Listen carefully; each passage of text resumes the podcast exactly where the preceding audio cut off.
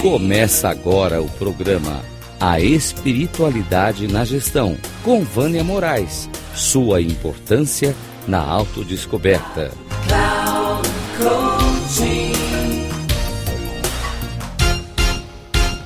Olá, hoje eu vou trazer para vocês sobre um post que eu fiz no LinkedIn, mas no post eu não fiz tão detalhado como eu vou passar aqui para vocês que são sobre os cinco pilares da inteligência emocional. A inteligência emocional é a maneira com que o ser humano pode equilibrar sua vida física, mental, emocional e espiritual. Não tem receita de bolo e nem fórmula mágica. Ela requer muito trabalho, persistência e não adianta querer terceirizar. Ou seja, é de pura e simples autorresponsabilidade. O autoconhecimento e a autodescoberta é o primeiro pilar.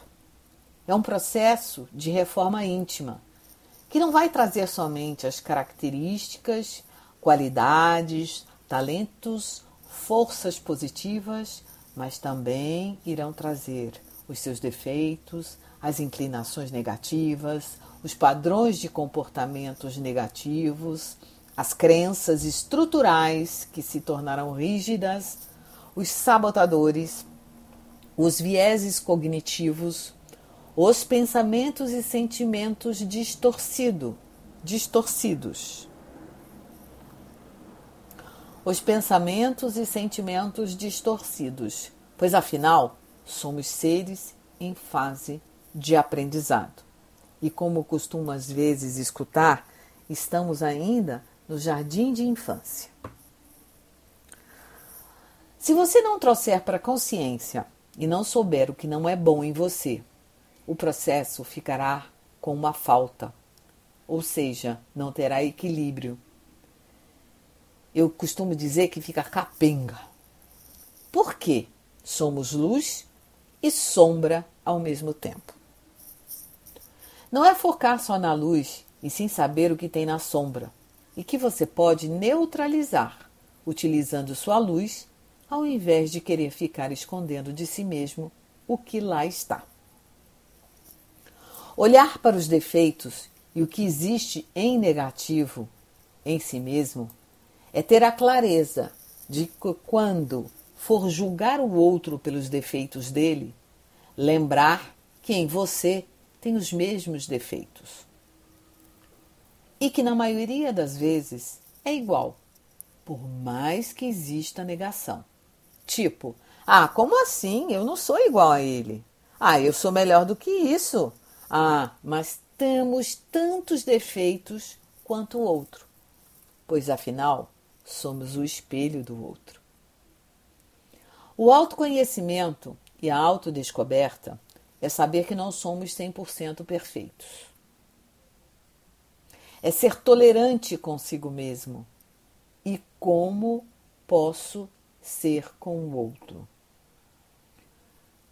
É integrar e aceitar o bom e o ruim que existe em mim.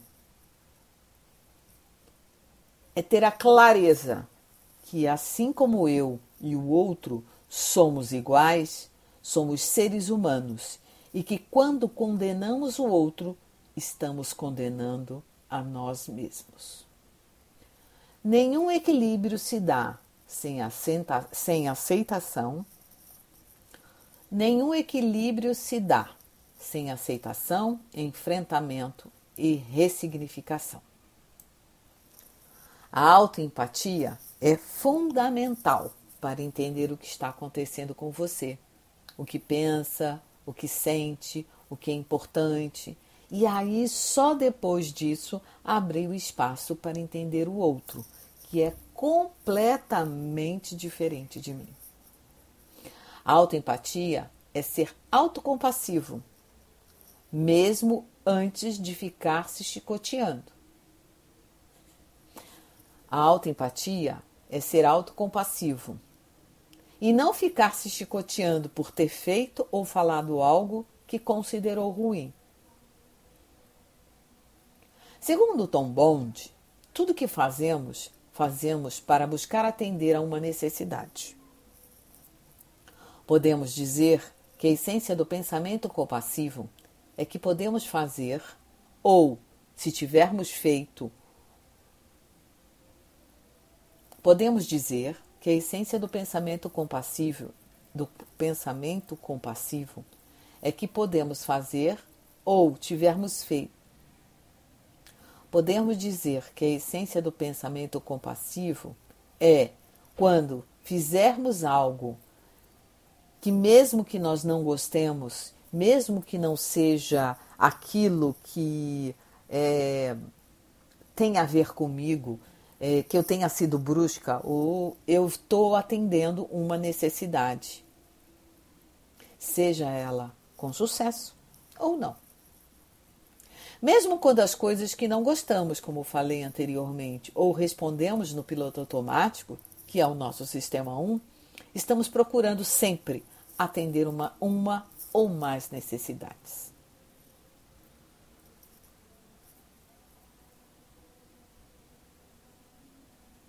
Podemos dizer que a essência do pensamento compassivo é que podemos fazer ou tivermos falado algo, é sempre uma busca para atender a uma ou mais necessidades, seja com sucesso ou não. Mesmo quando fazemos coisas que não gostamos ou respondemos no piloto automático, que é o sistema 1, estamos procurando atender uma ou mais necessidades.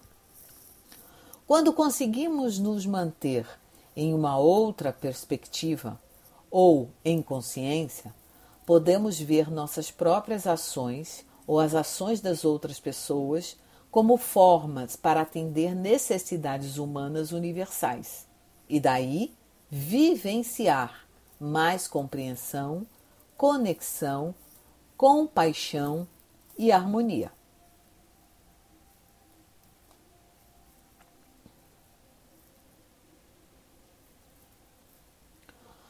O estado resiliente depende o segundo pilar é a resiliência. E o estado resiliente depende de novas crenças em lugar daquelas que não servem mais. A resiliência é a capacidade ou habilidade que o ser humano tem ou desenvolve para saber lidar com as situações de estresse, caos ou conflito em todos os âmbitos da sua vida. Ele busca pensar de forma estratégica para criar soluções positivas diante das adversidades. A resiliência é um atributo de todos os seres humanos. E mesmo que a pessoa não nasça resiliente, ela pode desenvolvê-la e será fundamental para o equilíbrio da inteligência emocional. Na resiliência existem características importantes, como a flexibilidade e a adaptabilidade positiva à situação adversa, que envolve fatores como características do indivíduo, contexto social em que vive, padrão socioeconômico, interação familiar e suporte extrafamiliar, ou seja, os amigos, as escolas, os vizinhos, além do contexto cultural. Dessa forma, a resiliência não pode ser vista apenas na perspectiva da pessoa.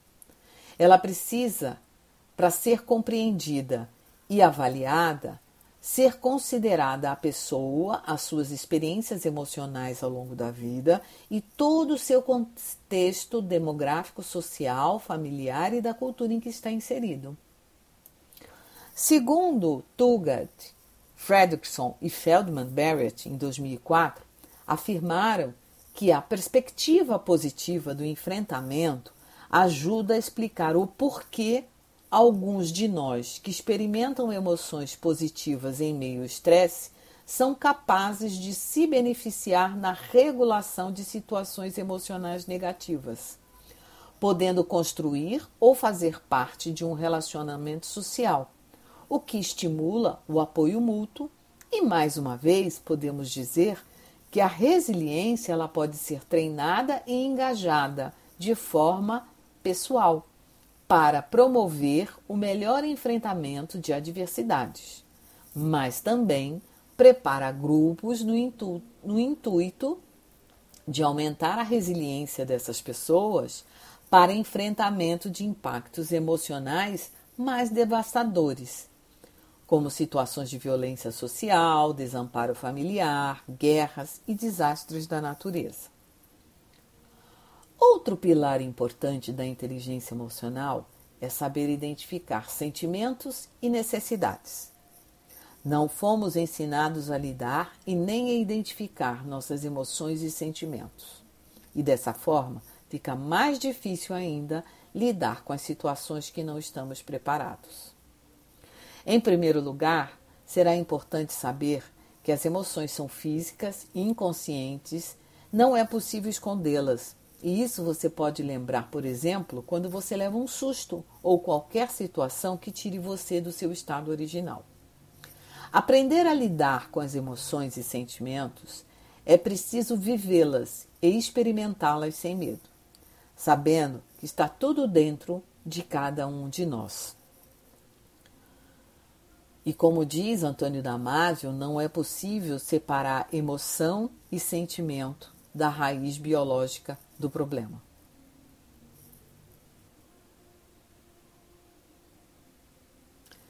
Como diz Antônio Damasio, não é possível separar a emoção, o sentimento e a razão da raiz biológica do problema.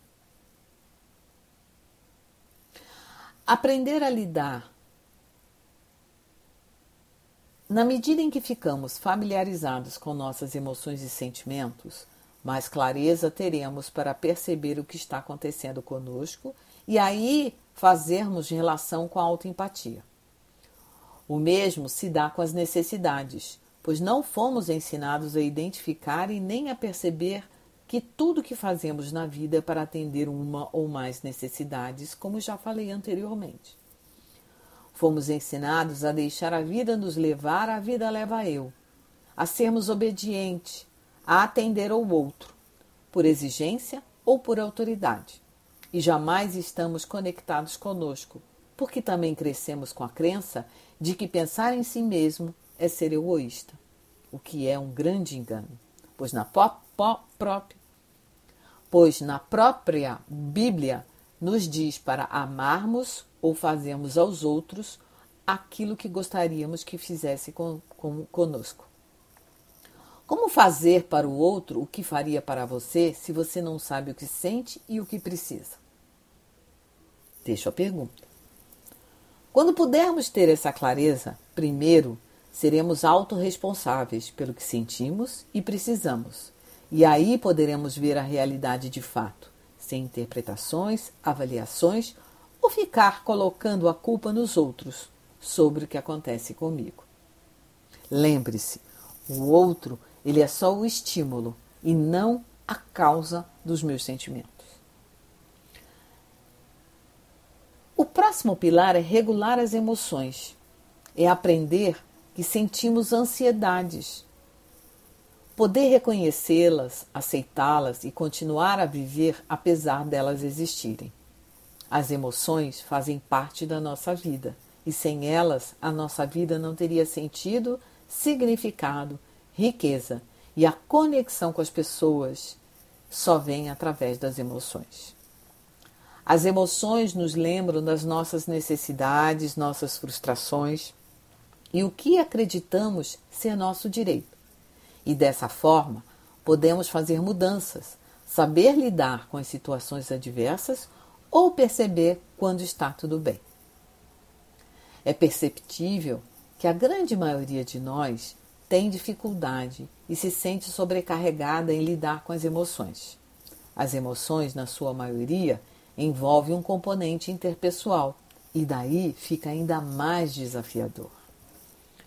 A regulação emocional estando desequilibrada, pode levar a pessoa a doenças, e isso pode acontecer por término de um relacionamento, a perda de um emprego, a perda de entes queridos, nos sentimentos de tristeza, dor, raiva, ansiedade, falta de esperança, e podem levar a pessoa a buscar comer de forma compulsiva ou deixar de comer, ter insônia, ser autocrítico de forma exacerbada, partir para drogas, álcool e etc. Ela pode levar a pessoa a se afastar ou atacar os outros. Ela pode também ficar ruminando sobre o que está sentindo para procurar entender o que está acontecendo, podendo levar essa pessoa à depressão. Quando a pessoa está desregulada emocionalmente, ela está com dificuldade ou inabilidade de lidar com as experiências ou processar suas emoções. Para finalizar, a regulação emocional será importante criar uma estratégia de enfrentamento da emoção indesejada. Ela é um termômetro capaz de regular as emoções e mantê-las em nível controlado para que possa lidar com elas. Ela depende do contexto e da situação em que a pessoa esteja. Na medida que regularmos nossas emoções, conseguiremos regular nosso arsenal psíquico. Um grande abraço, Vânia Moraes Troiano.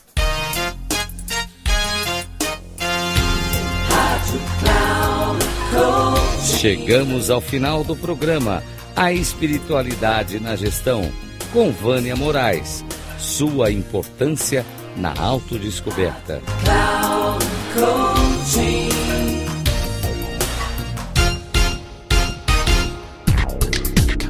Se ligue A Espiritualidade na Gestão, com Vânia Moraes. Sua importância na autodescoberta sempre às quartas-feiras, às 13h45, com reprise na quinta, às 18h30 e na sexta, às 7h30, aqui na Rádio Cloud Coaching. Acesse o nosso site radio.cloudcoaching.com.br e baixe nosso aplicativo na Google Store.